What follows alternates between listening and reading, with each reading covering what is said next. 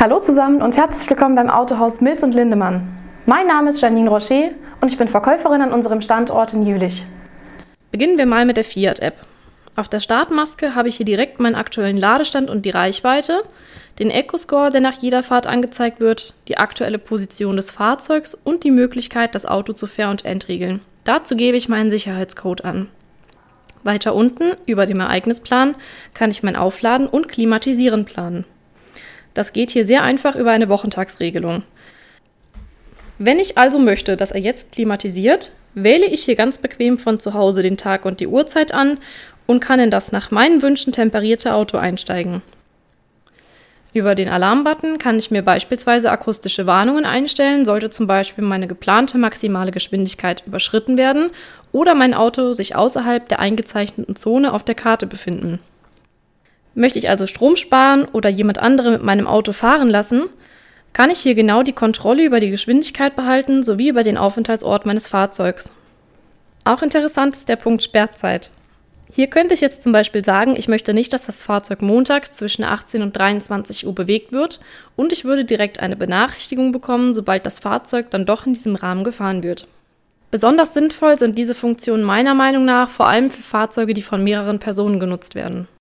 Die zweite App, MyEasyCharge, unterstützt mich bei der Suche nach einer Ladestation, indem ich hier entweder auf der Karte die nächste Ladesäule sehe oder mir über eine Liste anzeigen lasse. Habe ich eine passende Station gefunden, kann ich mich über einen Touch direkt dorthin navigieren lassen. Außerdem könntet ihr euch über die App auch direkt über Preise und Zahlungsmöglichkeiten an der ausgewählten Station informieren. Solltet ihr eine Easy Wallbox besitzen, könnte die App My Easy Wallbox für euch interessant sein, da ihr hier die Steuerung komplett über euer Smartphone übernehmen könnt. Da wir jetzt hier kein Testmodell zur Hand haben, würde ich sagen, ihr probiert das einfach mal bei euch zu Hause aus. Die App bietet eine Schritt-für-Schritt-Erklärung für die Installation. Zum Schluss zeige ich euch noch die dritte App, Fiat Go eLive und meinen persönlichen Favoriten. Selbst wenn ihr noch keinen Fiat 500 Elektro besitzt, kann ich euch diese App empfehlen.